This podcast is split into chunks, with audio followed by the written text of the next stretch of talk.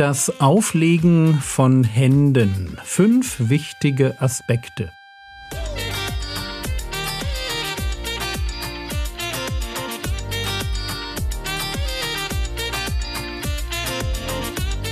Theologie, die dich im Glauben wachsen lässt, nachfolge praktisch dein geistlicher Impuls für den Tag. Mein Name ist Jürgen Fischer und heute geht es um Handauflegen und Segnen. Ich kann verstehen, dass einige meiner Zuhörer über das Thema dieser Woche erstaunt sind. Würde mir wahrscheinlich nicht anders gehen. Deshalb habe ich in der ersten Episode versucht, ein wenig für das Thema Handauflegung zu werben. Ich wollte zeigen, dass Handauflegung für die ersten Christen kein Randthema war, sondern ein Thema, das für sie zu den Grundlagenthemen gehörte. Und während wir die anderen Grundlagenthemen, die in Hebräer 6 aufgeführt werden, also Buße, Glaube, Taufen, Totenauferstehung und das ewige Gericht, während wir diese Themen wahrscheinlich in jedem modernen Jüngerschaftskurs wiederfinden, so ist das beim Thema Handauflegung eher nicht der Fall. Ich denke sogar, dass viele Christen sich noch nie näher mit diesem Thema beschäftigt haben. Und auch mir selbst geht es ein wenig so. Ich habe natürlich schon über das Thema gepredigt. Und ich weiß noch, wie sich mein Blick auf das Thema damals verändert hat. Ich habe sogar extra mal eine Predigt zum Thema Jesus und das Handauflegen gehalten. Genau deshalb, weil ich das Thema so spannend fand. Und trotzdem hat das Thema Auflegen der Hände die Tendenz in meinem Leben immer wieder an Bedeutung zu verlieren. Irgendwie komisch. Einerseits taucht das Thema im Neuen Testament häufiger auf, wird als wichtig eingestuft, aber andererseits kann der moderne Christ wenig damit anfangen. Also lasst uns schauen, wo das Thema Handauflegung in der Bibel seinen Ursprung hat. Das erste Vorkommen findet sich in 1. Mose. Bei Jakob, der seine Enkel segnet. 1. Mose 48, die Verse 13 bis 16.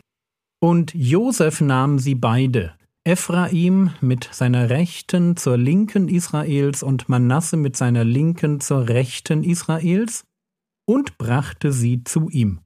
Da streckte Israel, also nur zur Info, Israel, das ist Jakob, da streckte Israel seine Rechte aus und legte sie auf Ephraims Kopf, obwohl er der Jüngere war, und seine linke auf Manasses Kopf. Er legte seine Hände über Kreuz, denn Manasse war der Erstgeborene. Und er segnete Josef und sprach: Der Gott, vor dessen Angesicht meine Väter, Abraham und Isaak gelebt haben, der Gott, der mich geweidet hat, seitdem ich bin, bis zu diesem Tag.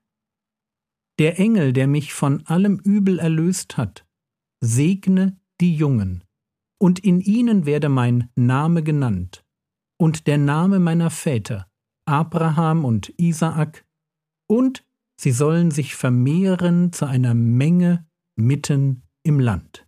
Ein Großvater segnet seine Enkel, und dazu legt er ihnen die Hände auf.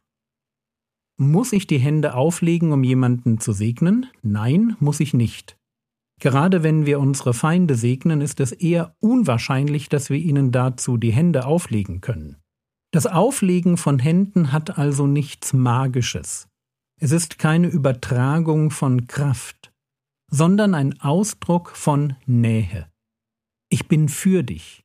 Du bist mir wichtig. Lass mich dir zum Segen werden. Das sind Gedanken, die sich mit dem Thema Handauflegen verbinden.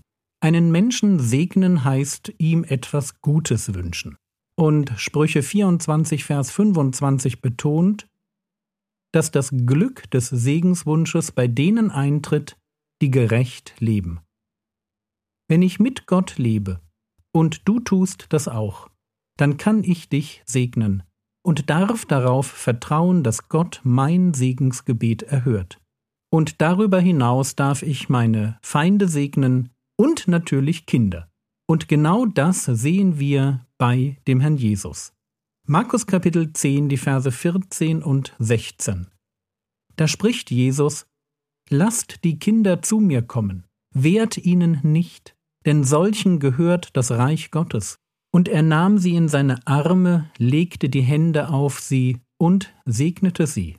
So. Und jetzt stellt euch für einen kurzen Moment eine Gemeinde vor, in der so ein Verhalten normal wäre. Eine Gemeinde, in der Mütter mit ihren kleinen Kindern erleben, dass reife Christen auf sie zukommen und sie fragen, Sag mal, darf ich deinem Kind die Hände auflegen und es segnen? Eine Gemeinde, in der es normal ist, dass Eltern ihre Kinder und Großeltern ihre Enkel segnen. Ein weiser alter Christ, dem ich viel zu verdanken habe, hat einmal gesagt, wenn du den Kopf eines Kindes streichelst, berührst du das Herz seiner Mutter. Und ich glaube, dass das wahr ist. Aber ich sehe hier noch viel mehr. Jesus ist einer, der die Kleinsten der Kleinen im Blick hat. Ich bin davon überzeugt, dass Jesus wäre er ein Gemeindeglied, nicht nur die Namen aller Kinder kennen würde, sondern sich jeden Sonntag Zeit nehmen würde, für sie da zu sein und sie zu segnen. Und ganz ehrlich, es gibt so viel Gutes, was wir kleinen Kindern wünschen könnten.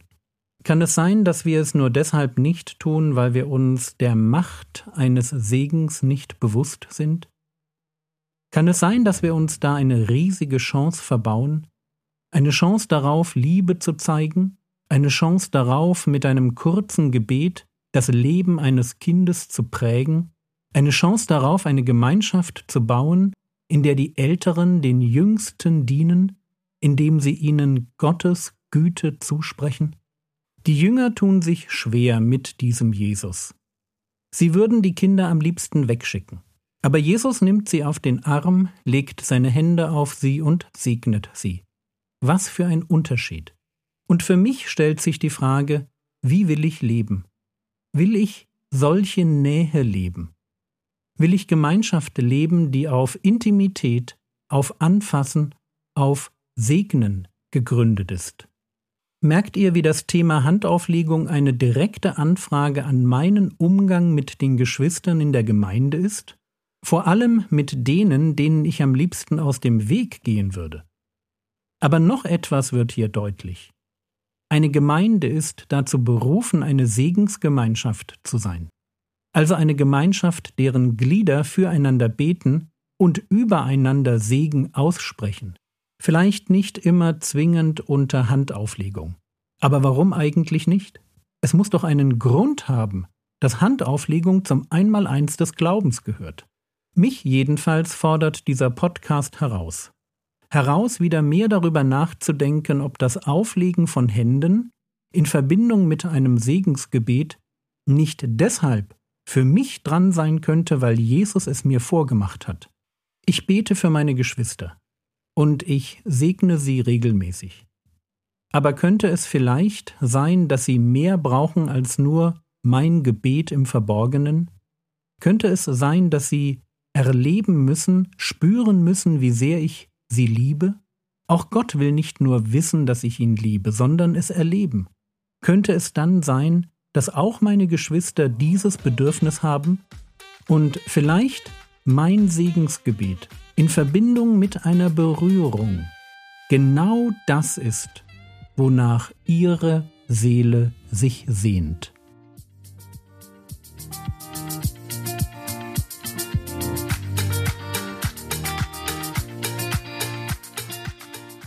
Was könntest du jetzt tun? Du könntest dir überlegen, mit welchen Wünschen du die Geschwister deiner Gemeinde gerne segnen würdest. Mach doch mal eine Liste. Das war's für heute. Bete doch diese Woche besonders für Christen, die in Glaubenszweifel hineingeraten sind, weil sie sich auf Sünde oder auf Irrlehre eingelassen haben. Der Herr segne dich, erfahre seine Gnade und lebe in seinem Frieden. Amen.